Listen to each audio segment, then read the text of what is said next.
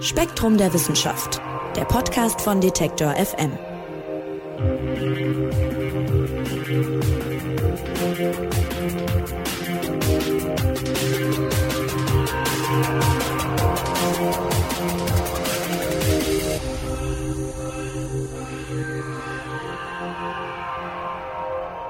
Hallo und herzlich willkommen zum neuen Spektrum Podcast. Mein Name ist Marc Zimmer und ich sage schön, dass Sie dabei sind. Wir sprechen hier in den Redaktionsräumen von Spektrum der Wissenschaft im schönen Heidelberg wieder über die aktuelle Ausgabe und deren Titelthema ist ein medizinisches.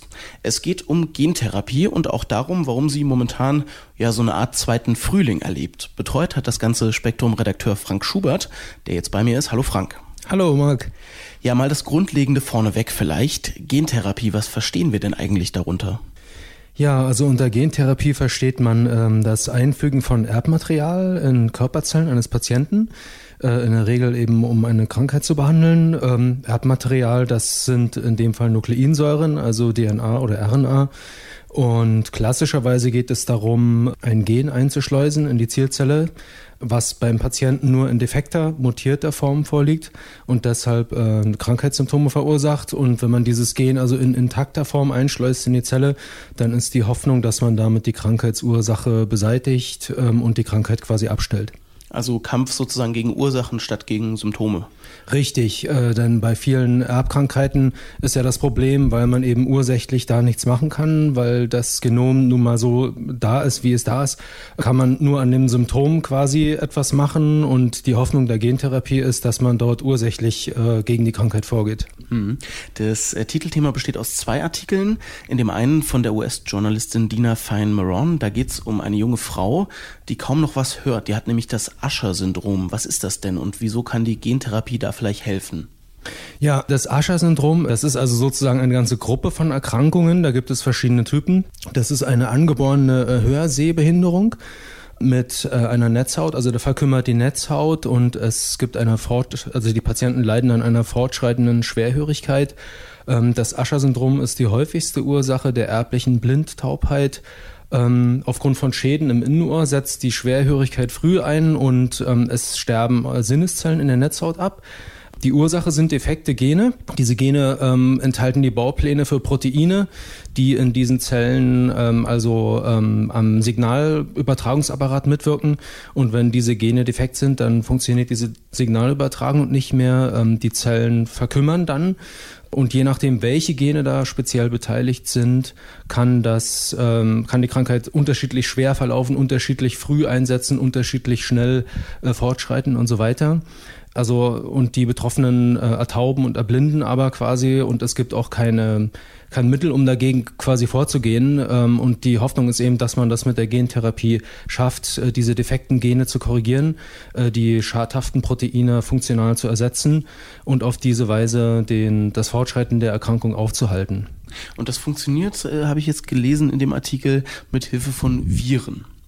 Genau, das funktioniert äh, jetzt in diesem Fall mit Viren. Ähm, Viren sind ja generell ein sehr wichtiges, eine, also man sagt eine Genfähre oder ein Genvehikel, also ein Vehikel, um quasi die therapeutischen Gene ähm, in die Zielzellen einzubringen, äh, in die Körperzellen des Patienten.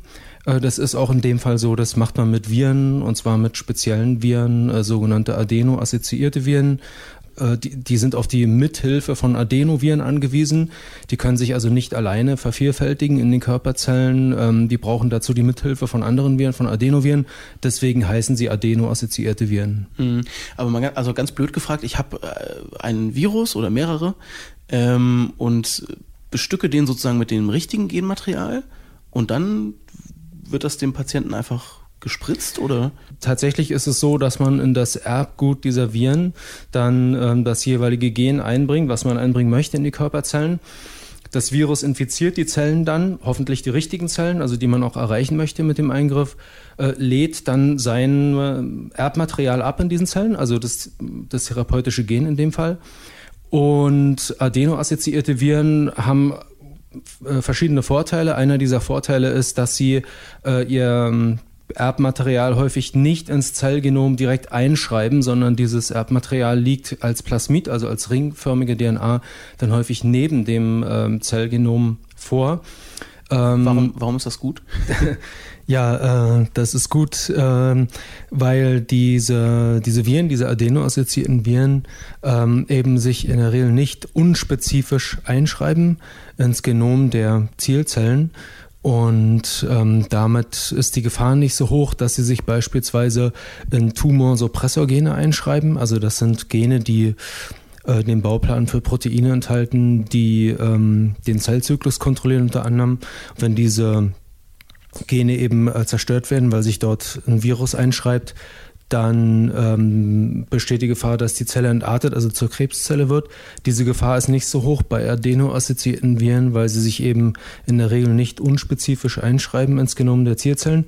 Was aber auch gut ist eben an diesen Viren und deswegen nimmt man sie sehr gerne in der Gentherapie ist, dass sie eben nicht mit Krankheiten assoziiert sind. Das heißt, äh, sie infizieren die Zielzellen, laden ihre, ihr Erbmaterial, ihre Genfracht dort ab, ohne eben die Betroffenen krank zu machen. Und das ist ein großer Vorteil dieser Genvehikel. Ah ja, verstehe. Also das ist ein Risikofaktor, den du gerade ansprichst. Es ist insgesamt ja, kann, man kann nicht davon sprechen, dass das alles ausgereift ist. Ne? Da gibt's schon noch einige, einige Probleme. Und nicht ohne Grund war die Gentherapie ja schon mal, ich sag mal, das neue große Ding in der Medizin.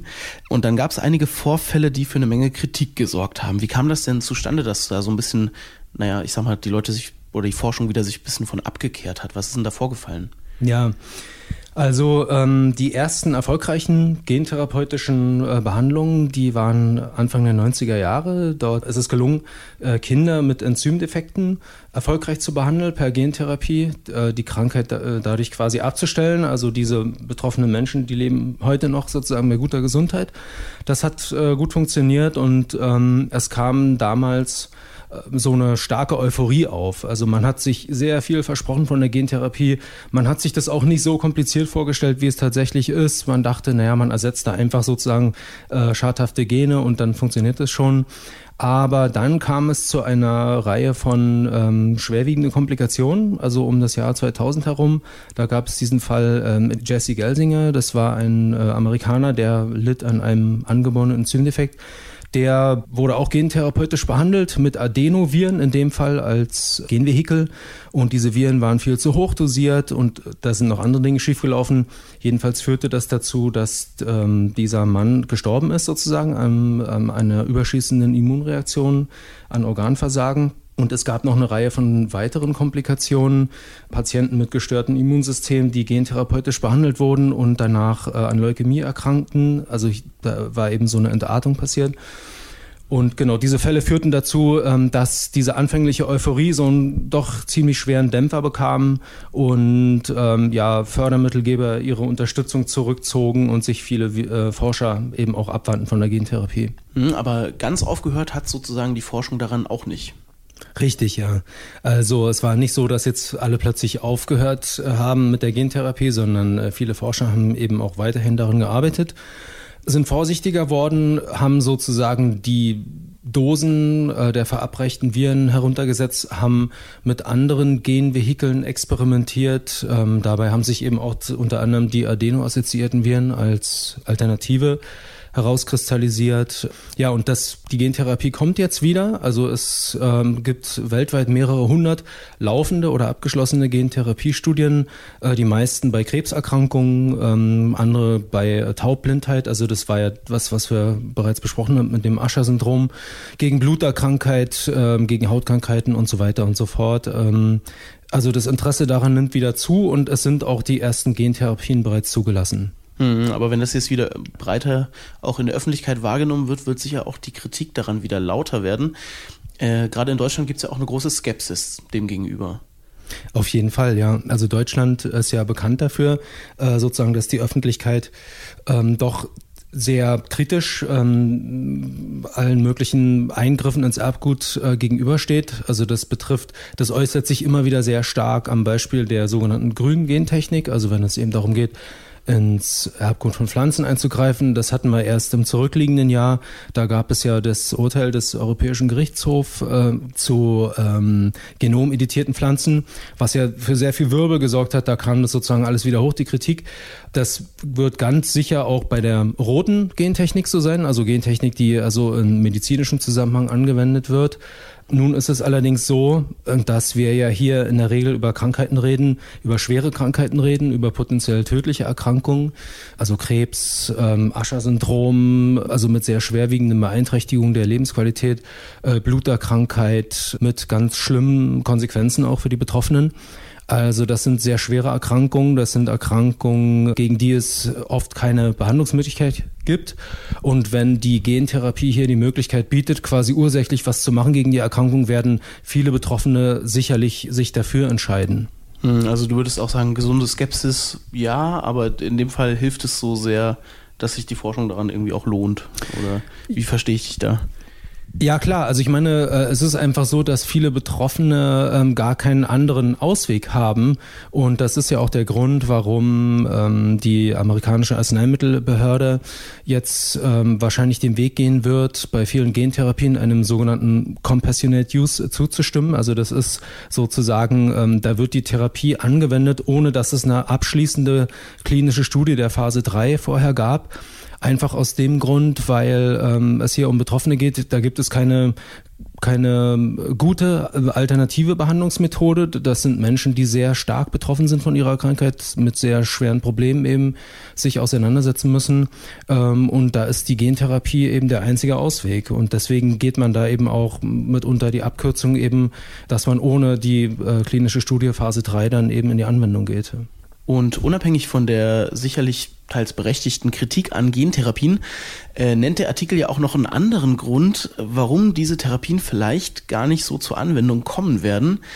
Sie sind nämlich paradoxerweise zu gut.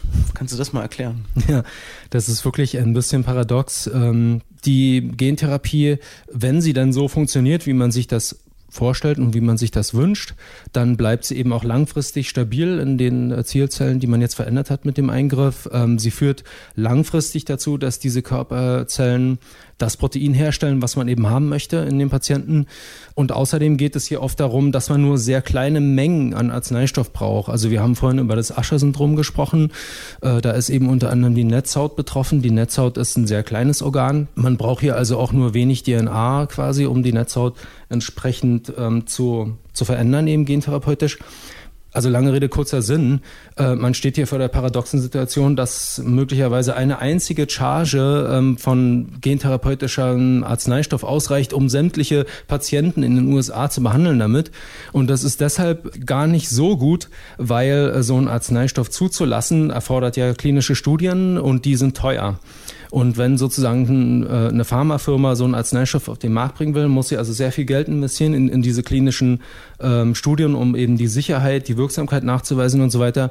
Wenn aber am Ende des, der Arzneistoff so gut ist, dass man ganz wenig nur davon braucht und die Patienten im Idealfall auch nur eine Behandlung im Leben brauchen und dann quasi geheilt sind, dann kommt äh, schlicht zu wenig Gewinn rüber, um diese Eingangsinvestitionen äh, zu kompensieren. Und das ist der Grund, warum man bei diesen Gentherapien tatsächlich überlegen muss, äh, also da braucht man ganz neue Geschäftsmodelle. Das funktioniert nicht so wie bei äh, herkömmlichen Arzneistoffen, die eben teuer im Vertrieb sind, wo die Patienten viele Anwendungen brauchen, ähm, wo, wo der, ja, die Darreichungsraum sehr teuer ist und so weiter.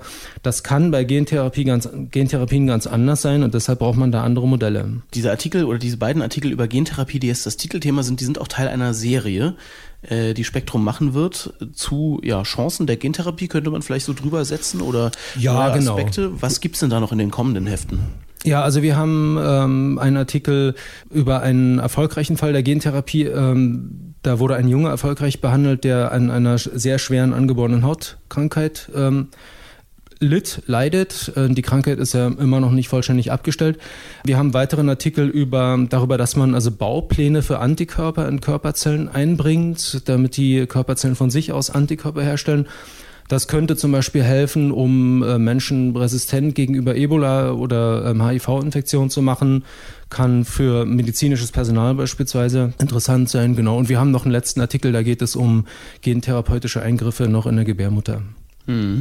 Das ein oder andere davon wird sicherlich auch wieder hier bei uns im Podcast dann äh, zu hören sein. Die aktuelle Spektrum jedenfalls mit diesem Titelthema ist ab sofort am Kiosk und auch online zu haben. Und ich sage vielen Dank Frank Schubert, der das Titelthema betreut hat. Ja, äh, danke meinerseits.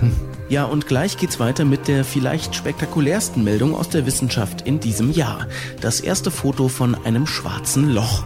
Die Aufnahme ging um die Welt und wir erklären, wie sie entstanden ist und welche Bedeutung sie für die Zukunft hat.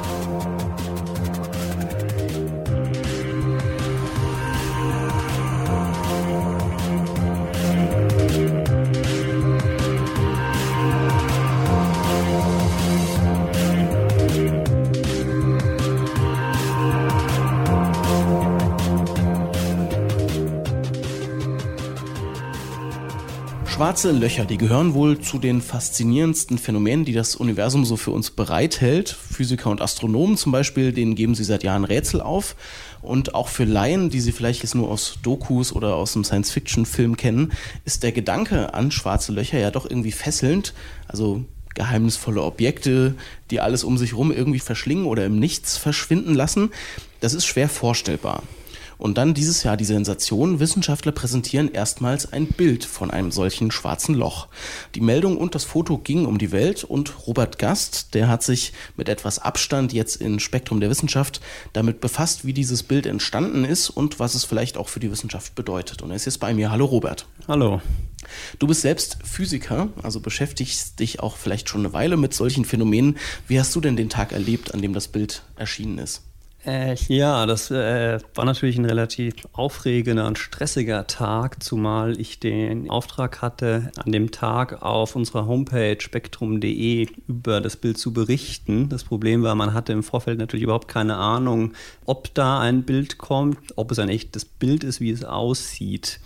Wir hatten allerdings eine Vermutung, was die Forscher zeigen würden. Und zwar war man im Vorfeld davon ausgegangen, dass sie das schwarze Loch im Zentrum unserer Milchstraße zeigen. Allerdings hatten wir so ein Gerücht gehört, nee, äh, wahrscheinlich ist es äh, doch eher das in der Galaxie M87, das ist eine weiter entfernte Galaxie. Mhm. Und so saß ich dann an dem Tag äh, da vor diesem Livestream aus Brüssel und äh, habe gebankt, zeigen Sie jetzt äh, das äh, schwarze Loch, was wir erwarten. Dafür hatte ich einen Text vorbereitet in den Tagen davor. Äh, oder zeigen Sie was ganz anderes.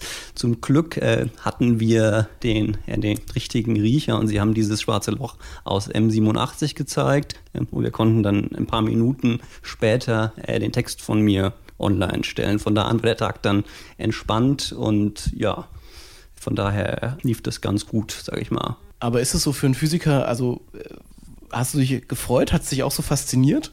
Ja klar, das war natürlich, äh, ist es ein schönes Bild, ähm, ist es äh, besser als das, was man erwartet hat, glaube ich, äh, beziehungsweise ist es schon so, was die Forscher im Idealfall äh, sich erhofft hatten. Aber da waren auch Szenarien denkbar, dass sie nur einen Teil dieses Rings sehen oder ja, dass das Bild sehr viel schlechter auch ist, sage ich mal. Von daher äh, habe ich, äh, hab ich, mich schon auch gefreut, äh, diese Objekte jetzt zum ersten Mal so wirklich äh, zu sehen in diesem einen Fall.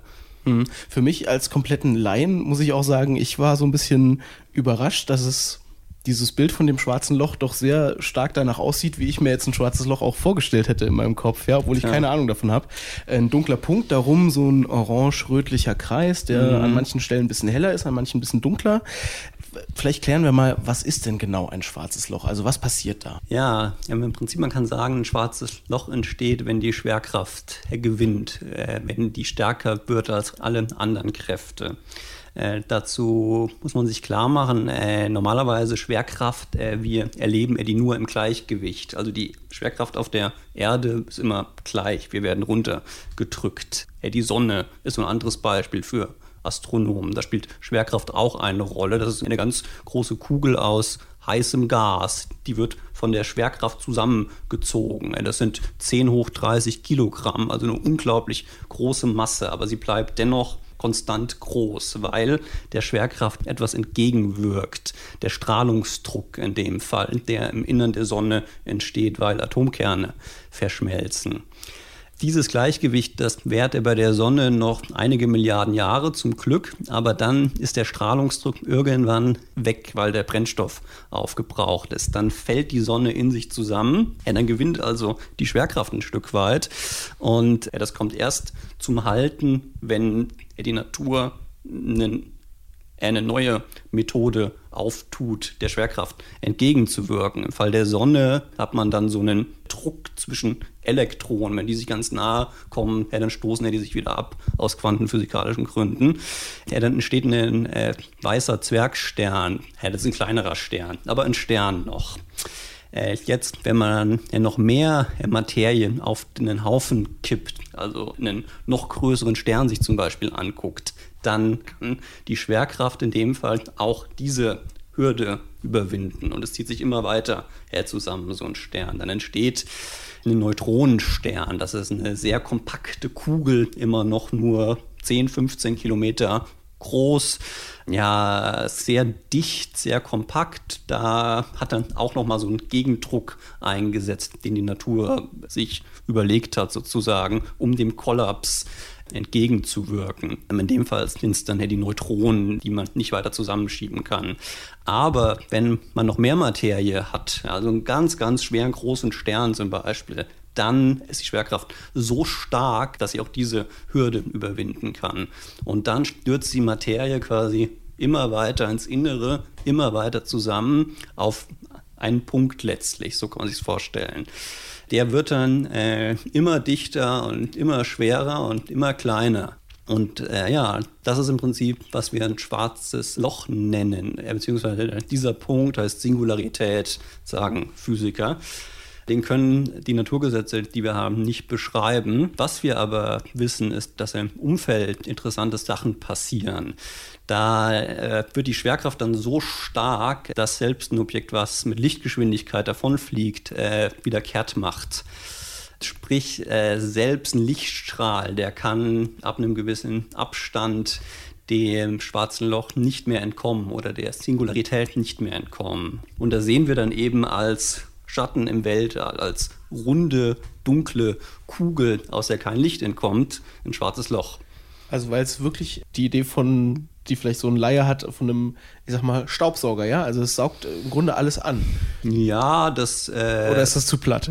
Ja, man kann schon sagen, das sammelt sich dann, oder die Materie, schwarze Löcher sind eigentlich immer von Materie umgeben, also von heißem Gas und Staub. Das sammelt sich in so einer Scheibe und da rotiert die Materie mit sehr großer Geschwindigkeit und rutscht von innen dann auch immer wieder ins schwarze Loch runter. Mhm.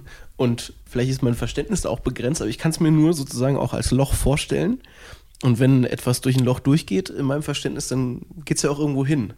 Das ist aber beim schwarzen Loch dann nicht so, oder? Wahrscheinlich, wahrscheinlich nicht. Ich meine, Physiker sind kreative Menschen, die machen sich dazu immer wieder Gedanken. Äh, es gibt da Theorien, das könnten Wurmlöcher sein.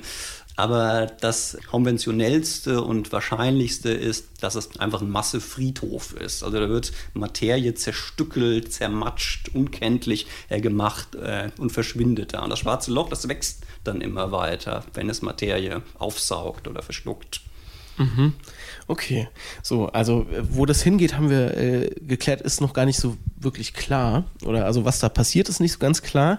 Aber dieses Foto ist trotzdem oder gerade deshalb eine Sensation. Ja, also, dass man sich das erstmal irgendwie vorstellen kann, bebildern kann.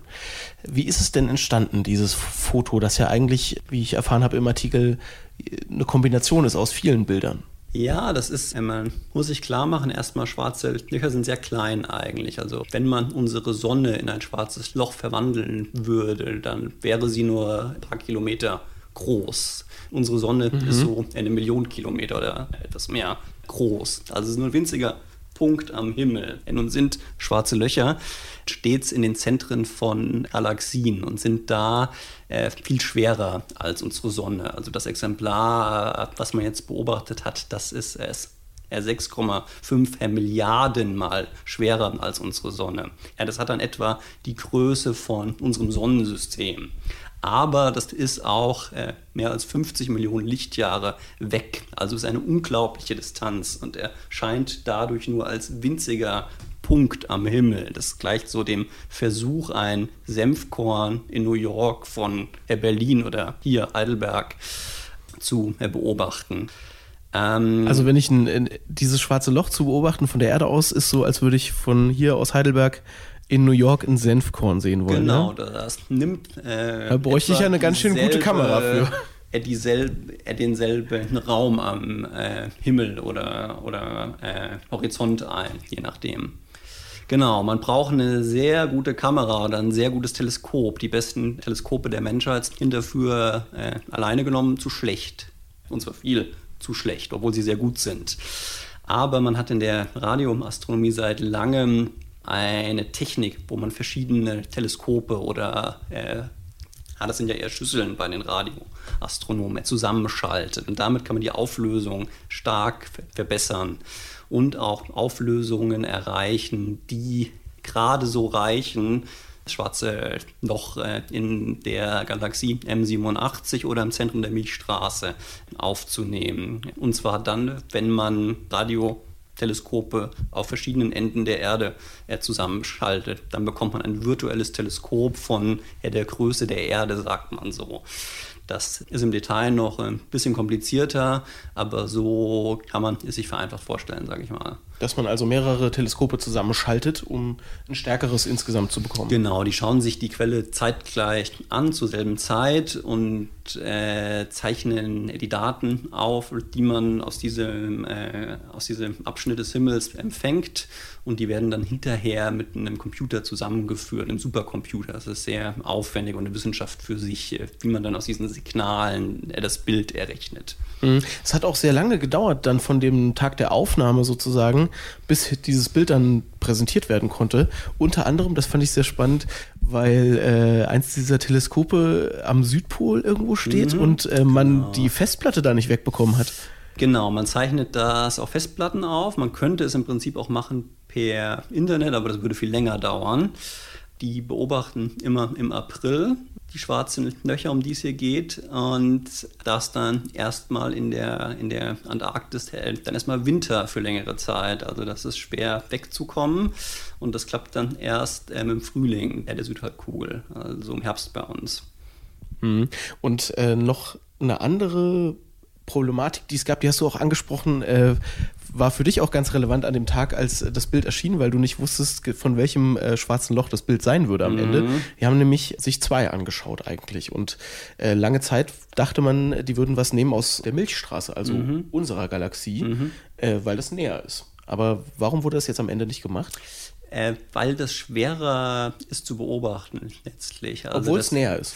Ja, die sind, äh, das ist näher, aber auch leichter. Das ist ungefähr ein Faktor 1000 leichter als das in M87, der fernen Galaxie, wo es dann geklappt hat. Und dadurch hat es quasi am Himmel dieselbe Größe oder fast dieselbe Größe also nicht ganz, aber äh, in etwa. Und das in der Milchstraße, das ist kleiner und turbulenter dadurch auch. Also die Gasscheibe da rundherum, die verändert sich sehr schnell innerhalb von Minuten. Und da diese Teleskope sehr lange da hingucken, stundenlang da quasi belichten sozusagen, wird das Bild dadurch recht unscharf, recht schnell. Und den M87, ja, das ist äh, wie gesagt viel größer und die Materiescheibe darum ist auch viel ausgedehnter und da verändert sich das innerhalb von Stunden kaum und wahrscheinlich äh, äh, über Tage auch nur ein bisschen. Also da kann man lange belichten und bekommt immer noch ein scharfes Bild. Es gab also viele technische Herausforderungen, aber auch sonst war es äh, nicht ganz einfach, äh, der Weg zu diesem Bild, denn auch unter den Forschern und Wissenschaftlern gab es so ein paar Spannungen. Ne? Ja, ich glaube, dass das bei so einem äh, Projekt zum äh, Teil auch normal ist. Das war ein sehr großes Projekt für ja, die Radioastronomie, waren 200 Leute beteiligt von 60 Instituten etwa am Schluss.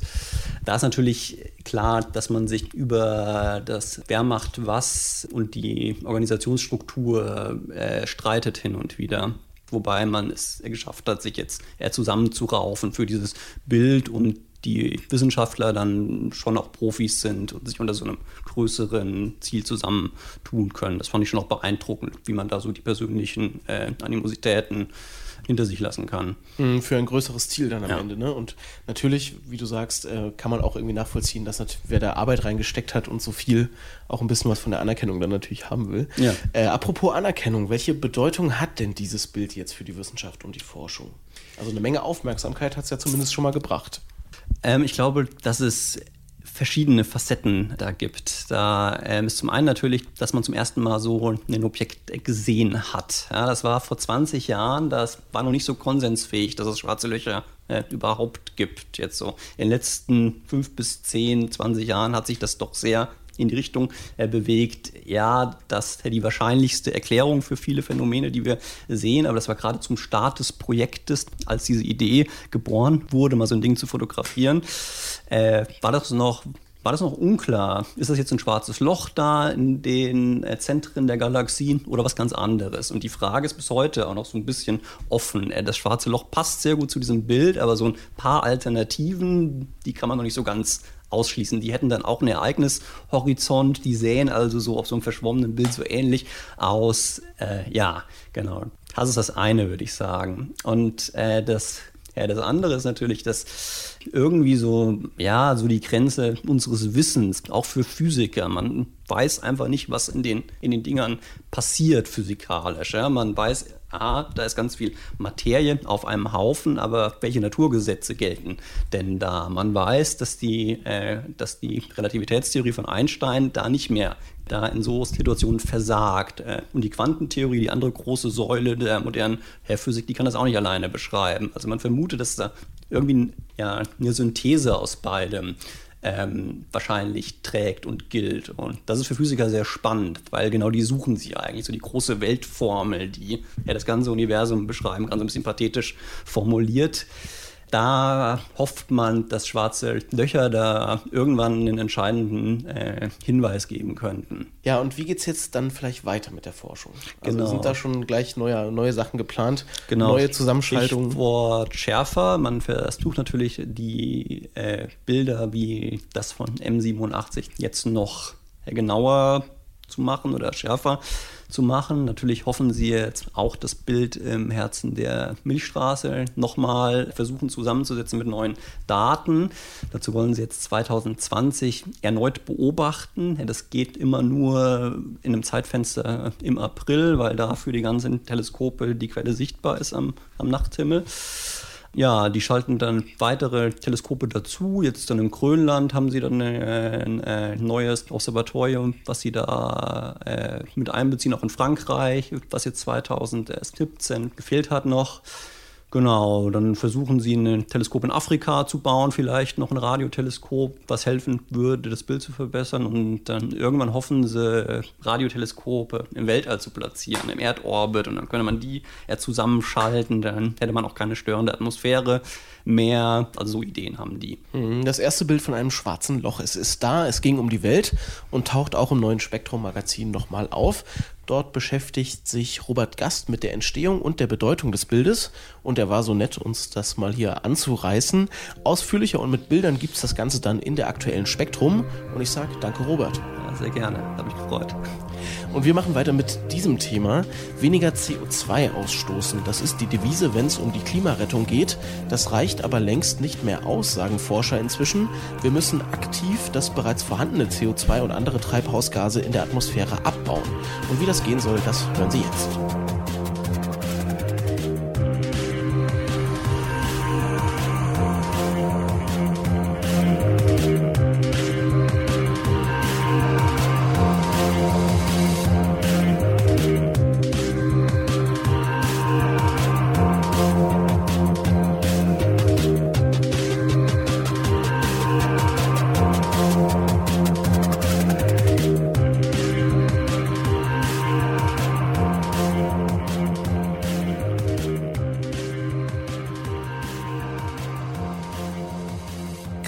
Kraftwerke, Fabriken, Autos, wir pusten zu viel CO2, also Kohlenstoffdioxid, in die Luft.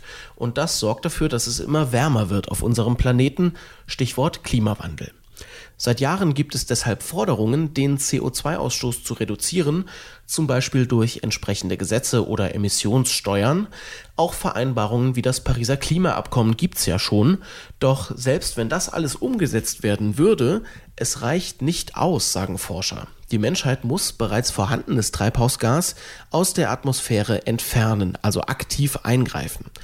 Richard Conniff hat das in der neuen Spektrum aufgeschrieben und Mike Beckers hat den Artikel betreut. Der ist jetzt bei mir. Hallo Mike. Hallo. Ja, wusstest du schon vor dem Artikel, dass Emissionen zu reduzieren allein nicht ausreichen wird, um dem Klimawandel zu begegnen? Also ich habe es befürchtet, aber in dem Ausmaß äh, war es mir nicht klar. Es wird ja auch erst jetzt seit der Pariser Konferenz ein bisschen häufiger in den Medien vom Klimawandel berichtet und von den möglichen Folgen. Und äh, ich habe mich nicht so sehr damit beschäftigt, muss ich eingestehen, bis ich auch diesen Artikel betreut habe und bis ich in den letzten Jahren auch immer häufiger ein bisschen äh, in das Thema eingestiegen bin. Und das Ausmaß hat mich schon schockiert, wie viel wir tatsächlich noch tun müssen über das einfache Reduzieren hinaus und wie träge wir da in den letzten Jahrzehnten waren. Man denkt ja auch immer so ein bisschen, oder viele Leute denken ja immer mehr über ihren eigenen, ich sag mal, ökologischen Fußabdruck ein bisschen nach, über ihren Klimafußabdruck und man versucht hier und da vielleicht was einzusparen. Äh, und dann liest man jetzt aber, dass es sowieso im Grunde gar nicht ausreichen würde, wenn wir uns alle besonders viel Mühe geben, sondern dass man da jetzt nochmal was, was wegnehmen muss. Ne? Das fand ich auch so ein bisschen, hat mich ein bisschen erschlagen, auch der Artikel. Ja, das sind äh, wirklich schwindelerregende Zahlen. Also ich habe mir das nochmal angeguckt, ähm, nur so als Hausnummer, wir Deutschen, wir verbrauchen statistisch pro Person jeder so etwa 10 Tonnen, ein bisschen drunter CO2 im Jahr. Äh, die Welt insgesamt pumpt jedes Jahr 40 Milliarden Tonnen in die Luft. Und jetzt kann man sich mit Klimamodellen ausrechnen, ähm, wie viel wir noch in die Luft pumpen können, bis wir diese magischen anderthalb oder zwei Grad überschreiten. Und dann kommt man auf vielleicht 400 bis 800 Milliarden, je nachdem, welche Modelle man nimmt, CO2. Und das sind 10 bis 20 Jahre, die wir noch so weitermachen können wie bisher. Und die Entwicklungsländer äh, entwickeln sich, verbrauchen immer mehr. Wir hier in Deutschland äh, haben in den letzten Jahren auch nicht unbedingt was geschafft zu reduzieren. Also erwartungsgemäß werden wir da keine zehn Jahre mehr durchhalten und dann, äh, dann ist Schluss. Dann müssen wir von einem Tag auf den anderen aufhören zu imitieren und das schaffen wir natürlich nicht. Das wird nicht gehen. Ne? Und äh, deshalb ist es umso wichtiger, Techniken zu finden, wie man Treibhausgase, die schon in der Atmosphäre sind, eben wieder entfernen kann. Das haben wir schon gehört. Eine Billion Tonnen, um genau zu sein, ähm, sollen entfernt werden oder müssten reduziert werden, damit äh, die Erderwärmung unter diesem 2-Grad-Ziel bleiben kann. Wie kann das denn gehen? Also was sind Techniken? Also es gibt verschiedene technologische Ansätze. Der einfachste wird schon seit ein paar Milliarden Jahren auf der Erde betrieben von der Natur. Das sind Pflanzen, die während sie wachsen CO2 aus der Luft aufnehmen, Biomasse aufbauen und dann beispielsweise in so schönen Kohleflözen, die wir jetzt langsam abbauen, eingelagert werden und auf Dauer da verbleiben, wenn wir nicht eingreifen. Das ist die einfachste Methode und das wäre auch eine Methode, die wir anwenden könnten als Menschheit. Wir könnten Wälder aufforsten, wir können Biomasse anbauen und nicht verfeuern, sondern zu Kohle verarbeiten und vergraben, so wie dies die Natur es früher gemacht hat. Wir könnten sie verfeuern und das äh, entstehende CO2 aus den Abgasen auffangen und verpressen, sodass das CO2 nicht mehr in die Atmosphäre gelangt. Also mit Pflanzen lässt sich schon enorm viel machen und darüber hinaus gibt es natürlich noch andere technische Möglichkeiten. Also ein äh, cooles Startup aus der Schweiz ist jetzt seit ein paar Jahren dabei, ähm, CO2 über chemische Absorber aus der Luft zu entfernen. Also die pumpen große Luftmassen durch ihre Absorber. Das CO2 bleibt drin hängen. Wenn die Absorber voll sind, dann äh, erhitzt man die, wird das CO2 wieder freigesetzt, aber das fängt man dann auf und verpresst das in tiefere Gesteinsschichten beispielsweise. Also man pumpt das im Grunde unter die Erde, ja? Oder man, man also du sagst, man filtert es, dann ist es so ein bisschen wie ein Rußpartikelfilter, ja? Ja, so ein bisschen, ja. Man klopft dann gelegentlich diesen Filter aus und was rauskommt, ist das reine CO2. Da braucht man natürlich ordentlich Energie für, dass man das CO2 dann wieder erhält. Und das pumpt man dann unter die Erde, beispielsweise in alte Erdgaslager oder in Gesteinsformationen, wo das halbwegs stabil die nächsten Jahrtausende bleibt. Ist das nicht gefährlich? Ich stelle mir so Gas unter der Erde, obwohl da ist überall Gas wahrscheinlich, ne? Ja, das ist tatsächlich die Frage, wie gefährlich das ist. Es gibt Versuche, äh, beispielsweise auch hier bei uns in der Nordsee, das in tiefere Formationen zu pressen und so richtig klar ist nicht, wie viel kommt dabei raus. Es kann durchaus sein, dass die Hälfte des CO2, was man da reinpresst, in den nächsten Jahren, Jahrzehnten, Jahrhunderten wieder rauskommt, das Meer dadurch saurer wird, äh, lokal die Ökosysteme dadurch geschädigt werden, man letztlich auch gar nicht so viel erreicht. Also das ist alles noch offen und noch nicht so gut erforscht, dass man darauf seine gesamte Zukunft äh, der CO2-Reduktion aufbauen könnte. Und auch um solche Anlagen zu bauen und so weiter, wird ja auch wieder sehr viel Energie aufgewendet natürlich. Ne? Also Völlig richtig. Die müsste man und damit auch wieder CO2 auch ausgestoßen von Kraftwerken und so weiter. Klar. Das heißt, eigentlich ist es so ein bisschen, äh, ja, man dreht sich so ein bisschen im Kreis. Es ist sehr schwer, das seriös zu schätzen. Deswegen hat unser Autor sich da auch verschiedene Paper angeguckt von Wissenschaftlern, die Analysen gemacht haben, von Wissenschaftlern, die Meta-Analysen gemacht haben, um so ein bisschen einzuschätzen, wie viel kann jede einzelne Technik wirklich an CO2-Reduktion bringen, wie viel kostet das, wie gut ist das hochskalierbar, wie realistisch ist das.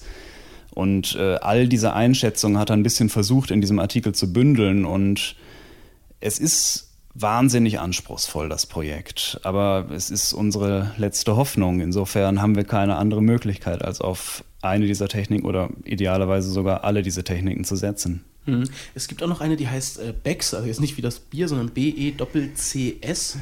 Äh, und äh, da stand dabei, die ist vielversprechend, aber sehr umstritten. Inwiefern denn? Äh, die ist deswegen umstritten, weil bei der Technik geht es darum, dass man Pflanzen anbaut, die verfeuert, daraus Energie gewinnt, aber das CO2, was entsteht, äh, das scheidet man ab, fängt man ab und verpresst es in den Untergrund.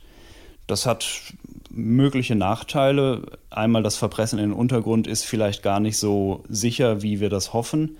Andererseits muss man diese Pflanze natürlich irgendwo herkriegen. Wir haben ja jetzt schon die Diskussion, dass auf den deutschen Äckern Mais steht, der direkt in die nächste Biogasanlage gefahren wird und gar nicht mehr zur Nahrungsproduktion verwendet wird und die Weltbevölkerung wächst. Und um in Zukunft äh, acht, neun, vielleicht zehn Milliarden Menschen zu ernähren, können wir äh, denen nicht die Ackerfläche wegnehmen, um da unsere äh, Biomasse anzubauen. Das ist ein echtes Problem. Platzproblem, das ist auch genau. äh, beim, bei der ersten Variante, die du äh, erwähnt hast, ne, die Aufforstung, ist ja auch eine Frage, haben wir überhaupt Platz, um so viele Pflanzen äh, dahinzustellen? Genau, global gesehen äh, essen wir alle immer mehr Fleisch und äh, jetzt gerade in Südamerika werden Regenwälder gerodet, äh, um da Weiden für Rinder herzustellen. Und äh, es müsste eigentlich genau das Gegenteil passieren. Also weniger Flächen für Fleischanbau und mehr für naja, CO2-Reduktion. Ja, das wäre eine der, äh, eine der Wege, die wir gehen sollten, aber tja, im Moment sieht der Trend eben anders aus. Hm. Also es werden im Heft äh, auch nochmal in der Grafik diese ganzen Techniken dargestellt. Es sind mehrere und äh, du hast es eben schon angesprochen. Eine wird es auch nicht tun am Ende, ne? Nee, also wir haben ja so diese Zahl von etwa einer Billion, also 1000 Milliarden Tonnen äh, CO2 im Raum stehen, die wir bis Ende des Jahrhunderts wieder aus der Atmosphäre rausfiltern müssen.